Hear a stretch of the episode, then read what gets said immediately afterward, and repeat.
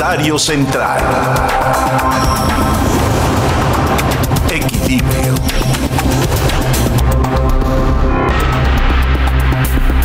Estamos viviendo una, una, más que un calendario normal, viviendo una cuenta regresiva.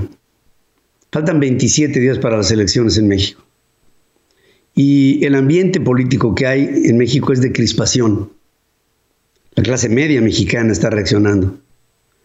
¿Es la clase media la que debe de reaccionar? ¿Esa clase que se le llama FIFI? Fíjense que sí, la clase media es aquí y en cualquier parte del mundo la que lleva la pauta de una manifestación de oprobio, de, de protesta, por lo que sucede en un país. Las clases pobres, las clases de abajo, son clases dependientes. No quiero más que describir, no estoy denostando, no estoy criticando. La clase de abajo obedece, espera una dádiva, recibe un beneficio, pero obedece. No es una clase que pueda tener la iniciativa de sacar adelante un cambio. La clase alta, por su parte, es una clase que históricamente se ha beneficiado del statu quo. Dependiendo del statu quo que haya, se adapta a ese statu quo y hay una especie de connivencia entre, en este caso, López Obrador y los ricos. Los ricos pues tienen una liga muy clara con Andrés Manuel López Obrador. Los ricos no son tontos, saben que su patrimonio está en México sus principales afectaciones serían en México y entonces le siguen la corriente. Los que, los que pueden hablar somos los de la clase media mexicana, los que hemos hecho un pequeño patrimonio, hemos eh, invertido en una pequeña empresa, hemos tenido una pequeña actividad, hemos involucrado nuestros estudios a nuestro desempeño hemos sido gente consciente, que sabemos que sí, que no en nuestro país, no porque tengamos una bolita mágica, sino porque tenemos un nivel mayor de información. Yo veo que la clase media está empezando a hervir y que de aquí a las elecciones la clase media estará hirviendo en toda la República Mexicana. Hay manifestaciones que ya le gritan traidor a Andrés Manuel López Obrador hay manifestaciones que ya le gritan asesino al presidente de México. Hay manifestaciones de mucha gente que deja ya sus actividades normales para reunirse y hay una, un secreto a voces de que algo se está moviendo en nuestro país que nos llevará a el punto de las elecciones. las elecciones habrá dos resultados o gana Morena de manera apabullante y entonces habrá una reacción de esa clase media o pierde Morena de una forma apabullante y habrá una reacción de Morena. Pero todo apunta a que vamos a una colisión de trenes que van en sentido contrario, van de frente y van a toda velocidad. ¿Qué es lo que se pronostica para el futuro inmediato de México? Estamos a 27 días, es futuro inmediato.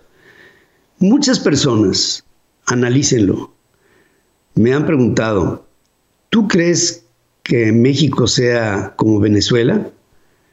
Mi respuesta es que no, por una simple causa.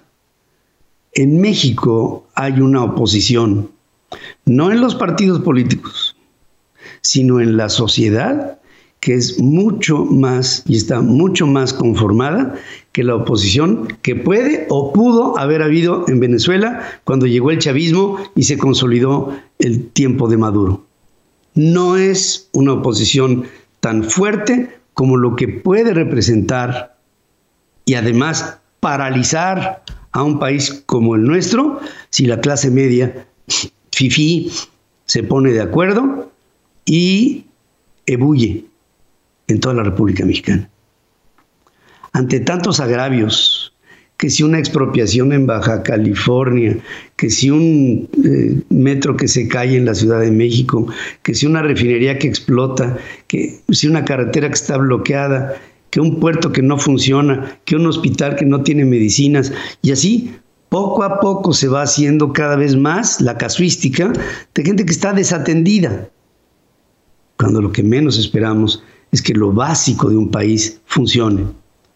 El presidente dice que todo mundo se va al carajo, porque eso fue lo que dijo cuando le preguntaron que por qué no iba a visitar a los deudos de eh, las personas que hayan fallecido, a darle su pésame en un hospital, en algún lugar.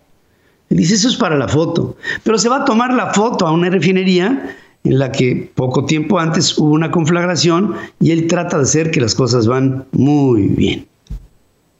¿En dónde está la sensibilidad del presidente? ¿Hay sensibilidad del presidente o el presidente no se ha dado cuenta que al estar lejos de la sociedad está cada día perdiendo más puntos que le llevarán a una derrota segura en estas elecciones del 6 de junio? Y por último, les digo, hubo una consigna que empezamos a levantar aquí hace un par de meses. El presidente ya no podrá salir a ninguna gira a nivel proselitismo en un espacio abierto a juntarse con la gente. Ya no podrá. Porque tarde que temprano, en alguna de sus giras, le van a bloquear un camino, le van a hacer cuestionamientos fuertes, lo van a increpar, le van a pegar a su camioneta, que ya no es el Suru, le van a hacer cosas. Él decía al principio de su administración, a mí el pueblo me cuida. ¿Sí? Hoy el pueblo cuida que no se les vaya, porque al presidente López Obrador lo andan no siguiendo, ahora lo andan persiguiendo. Y fíjense, todas las últimas salidas públicas del presidente tienen un sello, o está en la mañanera, un espacio totalmente controlado, o está solito en un lugar, en una refinería, con un tanque sin gente, porque no se puede presentar ante grandes públicos. Los grandes públicos ya le están empezando a dar la espalda. Darle la espalda al presidente López Obrador es darle la cara a México. Piénsenlo. Este 6 de junio hay que votar. Es nuestra última llamada por la democracia. Para que tengas el dato. En Central FM, Equilibrio. Fíjense, para que tengas el dato, la firma tecnológica International Business Machines, o sea, la que se conoce como IBM, logró por primera vez en la historia la fabricación de un chip de 2 nanómetros, lo que ha sido calificado como un hito histórico que apunta hacia una nueva era de la tecnología. Lo que proyectan a través de este minúsculo chip es conseguir un rendimiento más o menos un 45% superior y un uso de energía 75% menor que el de los semiconductores de 7 nanómetros, que hasta la fecha eran los más avanzados. Entre las ventajas de los nuevos chips está reducir la huella de carbono de centros de datos, acelerar funciones de dispositivos portátiles, cuadruplicar la duración de las baterías y acelerar tiempos de comunicación entre vehículos autónomos. Destaca IBM que este nuevo chip permitirá incidir en fenómenos que van desde el cambio climático hasta la escasez de alimentos, dados sus avances en materia de cooperación profunda y con una inversión compartida. Este chip va a revolucionarlo todo otra vez, para que tengas el dato. Científicos del Laboratorio Marino y Costero de la Universidad Estatal de Florida han logrado comprobar que los tiburones se desplazan por los mares orientándose con base en el campo magnético de la Tierra. El estudio realizado reseña que los tiburones blancos viajan en cada migración por temporada alrededor de 20 mil kilómetros, lo que consiguen hacer en línea recta perfecta que trazan a través del océano. Se trata de una ruta que siguen independientemente de que sea el día o la noche, por lo que hay señales de que en el cielo se guían, como ocurre con embarcaciones, por lo que no hay un punto de referencia que les haga mantener la orientación.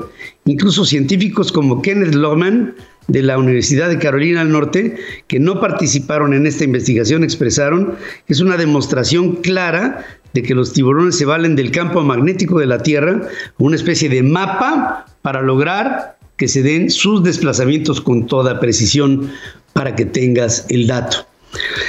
Y para que tengas el maravilla, ¿no?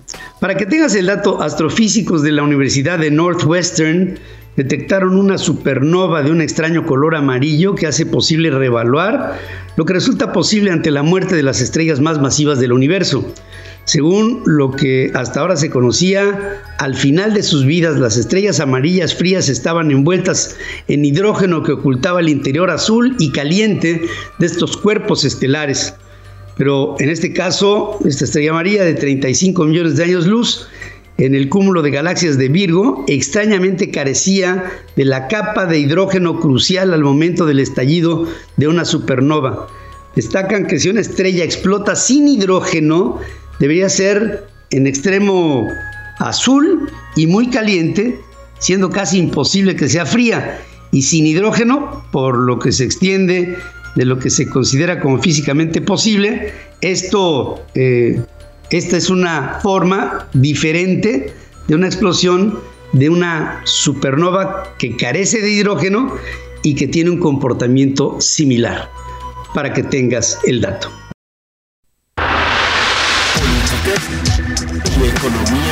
Política y economía en diálogo. Hablemos con Javier Treviño.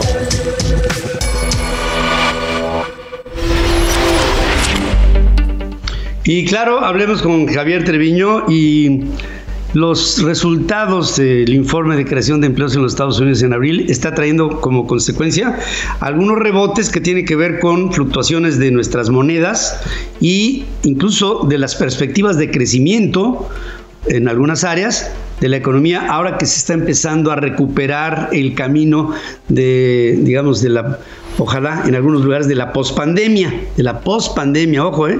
esto ya empieza a ser y a sonar ya un poco más interesante. Hola Pedro, qué gusto estar contigo de nuevo. Efectivamente, pues la noticia no fue la que todos esperábamos el viernes pasado, porque se suponía, Pedro, que la economía de Estados Unidos iba a agregar alrededor de un millón de nuevos empleos en abril. Sin embargo, solo fueron 266 mil según el informe del gobierno sobre el mercado laboral. Entonces la pregunta es si fallaron las expectativas o las predicciones, si esto es un gran revés para las esperanzas que muchos tenían sobre una rápida recuperación del mercado laboral y la reapertura. Eh, creo que esto dejó preocupados a muchos observadores de las políticas públicas. Sin embargo, los mercados reaccionaron bien. Hay, hay signos vitales de la economía de Estados Unidos que nos llevarían a concluir que la situación del empleo no es tan grave por las cifras de un mes. ¿Y por qué? Porque pues lo que vivimos, Pedro, el año pasado no fue un desequilibrio estructural ni una burbuja financiera, sino una histórica pandemia que paró la economía. Entonces ahora sabemos que los casos de, de COVID-19 han bajado, que las vacunas se han aplicado en un número extraordinario en Estados Unidos, que el indicador de, de, los que están siendo despedidos ha caído de manera constante en las últimas semanas. La confianza del consumidor también, Pedro, en Estados Unidos está en su máximo en un año. El mercado de vivienda está en auge. Entonces, ¿Dónde están los empleos? Y, y, de acuerdo con la teoría, el mercado laboral se debía haber recuperado rápidamente por el fuerte apoyo fiscal y por los sólidos fundamentos económicos. Eh, la lógica nos dice que el crecimiento debe despegar. Yo, yo no soy economista, pero sí observo la economía y por eso quise encontrar explicaciones, Pedro, de lo que ocurrió en abril con el empleo en Estados Unidos. Y de todo lo que leía, analicé, encontré algunas teorías. A ver, la primera teoría eh, dicen que gracias a los beneficios federales de desempleo, muchos trabajadores pueden vivir cómodamente con el dinero que les da el gobierno y que eso los ha llevado a esperar mejores condiciones de las que los empleadores están dispuestos a ofrecer. Fíjate, esta es la, la teoría de los republicanos, de los conservadores, que dicen que las generosas prestaciones por desempleo son las culpables de la desaceleración. Y no es necesariamente cierto. Hay una segunda teoría que dice que las escuelas y las guarderías no han reabierto por completo y que esto impide que muchas madres regresen a la fuerza laboral y pues el hecho de que la participación de la mujer en la fuerza laboral disminuyó el mes pasado, pues sugiere que este pueda ser un, un factor relevante. Luego hay otra teoría, Pedro, una tercera, que dice que los cuellos de botella de las cadenas de suministro están limitando la producción en algunas industrias y en abril fue difícil conseguir insumos claves para la producción. Uh, hubo escasez mundial de semiconductores, esto limitó la producción de automóviles, hubo escasez de madera y acero, eso deprimió el crecimiento del empleo en la industria de la construcción. Bueno, pues esa es otra explicación. Una cuarta teoría es que pues son imperfectas las metodologías estadísticas del gobierno y que hay fórmulas de ajuste estacional del gobierno que podrían quedar obsoletas en la era del COVID. Y hay toda una explicación. Inclusive leí en el New York Times, por ejemplo, Pedro, eh, uno de los expertos, el reportero Ben Kasselman, dijo que a primera vista dijo, no tengo ni idea de qué hacer con el informe laboral, solo que es débil, pero además es desconcertante. Para empezar, la fuerza laboral en realidad creció en 430 mil más que en marzo, que no es lo que cabría esperar si los trabajadores se quedaran en casa. Entonces el desempleo creció porque más personas buscan trabajo. Bueno, entonces hay muchos temas ahí con la medición, las metodologías. Una quinta teoría, pues es que se necesita tiempo para que un mercado laboral se recupere de una pandemia que en realidad, bueno, pues no ha terminado. Todavía tenemos algunos signos de que la pandemia continúa y tal vez subestimamos la dificultad de salir de un paro, de una economía pandémica. Entonces el alto nivel de, pérdida de puestos de trabajo entre los trabajadores de las tiendas de comestibles y los mensajeros es revelador. Se está cambiando el patrón de consumo de nuevo en Estados Unidos. Luego hay otra teoría que dice que los trabajadores de oficina pues no han regresado masivamente a sus torres de vidrio en Estados Unidos y no está claro si la demanda de bienes raíces comerciales y de las empresas que atienden las necesidades de las sedes corporativas va a volver a sus niveles prepandémicos. Entonces hay muchas personas que no quieren volver a trabajar en espacios cerrados. Todavía murieron de por COVID 5 mil estadounidenses la semana pasada y otro problema es que a pesar del aumento significativo de la vacunación, pues una gran proporción de la población todavía no está vacunada, entonces la pandemia está lejos de terminar. Finalmente, eh, Pedro, el presidente Biden eh, puso en perspectiva el informe de empleo. Dijo que la pandemia es única en un siglo y la crisis económica única en una generación, que no se trata de un sprint, sino de un maratón y que francamente, dice, la economía de Estados Unidos se está moviendo más rápido de lo que él había pensado, pero cuando se aprobó el plan de rescate estadounidense, eh, lo habían diseñado para un año, no para 60 días. Entonces todavía faltan muchos resultados por ver. Hoy en día hay más evidencia de que la economía de Estados Unidos se está moviendo en la dirección correcta pero está claro que hay un largo camino por recorrer. Yo creo, Pedro, que lo que claramente nos dicen las siete teorías, o si hay más teorías también, es que debemos esperar que el presidente Biden y su equipo económico redoblen su argumento a favor de un paquete de infraestructura, un paquete de gasto social de más de 4 billones de dólares, billones en Estados Unidos en inglés. La recuperación de la pandemia va a ser inestable va a ser un viaje lleno de baches. Eh, lo que vimos fue solo un informe en abril, un mes no marca una tendencia y las cosas generalmente van en buena dirección, pero habrá fricciones. Vamos a, esperar que continúen con permanencia, con consistencia, con disciplina eh, las acciones en materia económica del gobierno de Estados Unidos, Pedro. Pendiente también del asunto de la inflación, que también es una cosa que preocupa, ¿no? El tema de la inflación es algo fundamental. Sí, es algo fundamental que tendremos que ir viendo cómo es que se desempeña en este enorme marco macroeconómico de la economía de los Estados Unidos y todas las consecuencias que tendrá con el mundo. Entre ellos, pues por supuesto México. Además, el, exacto, tiene un impacto, el crecimiento de la economía de Estados Unidos tiene un impacto en la economía mexicana siempre y cuando en México se tomen las decisiones correctas eh, para promover la inversión y la creación de empleos y sobre todo que mantengamos un ambiente pues de reglas claras y de Estado de Derecho que permita que la inversión pues pueda prosperar en nuestro país. Por supuesto que sí. Mi querido amigo, como siempre te mando mi cariño. Gracias, Javier. Gracias. Gracias. El planeta tiene voz Aquí se expresa en equilibrio. Política Internacional con Adriana Braniff. Braniff. Y voy con Adriana Braniff, que, bueno, hay, hay mucho que platicar esta mañana. ¿Cómo estás, querida Adriana? Buenos días. Muy buenos días, Pedro. Sí, hay muchísimo que, platicar porque este fin de semana pues fue un fin de semana agridulce podremos decirlo así. Lo dulce, pues fue el festejo de las madres eh, aquí en los Estados Unidos, porque en Estados Unidos se festeja un día antes, o sea, se festeja el domingo, el día de ayer, y les hago extensiva esta felicitación que Joe Biden y Kamala Harris hicieron ayer a las madres norteamericanas, así hablaban ayer por televisión. President and Vice President of the United States of America. And my mom had my hand. She reached out and look at the look on Brock's face. And she grabbed his hand and said, Come on, honey, it's going to be okay. It's going to be okay. So the mothers, stepmothers, godmothers, grandmothers, and aunties, to all of you, I want you to know that the President and I have your back. Thank you for all that you do and for all that you are. And again, Happy Mother's Day.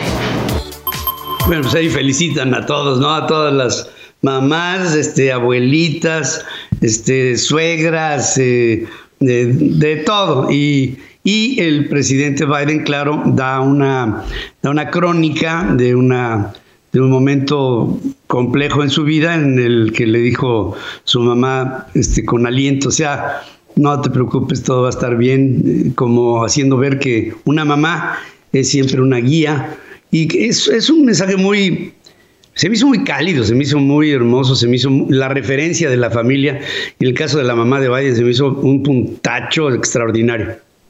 Sí, eh, lo que estamos viendo es un regreso a la normalidad, al presidencialismo y claramente la estrategia siempre de Joe Biden es el que cuenta historias. Desde que estaba en campaña, Biden es el que cuenta historias, siempre saca alguna historia de su experiencia personal y esto lo hace como un presidente eh, muy, muy humano. Y yo creo que esto fue lo que le dio un poquito de, de puntos para su victoria. El hecho es que esa fue la parte dulce de, del fin de semana. Lo amargo, pues fue esta basura espacial que ya comentabas, Pedro, que amenazaba con caer en algún lugar del planeta.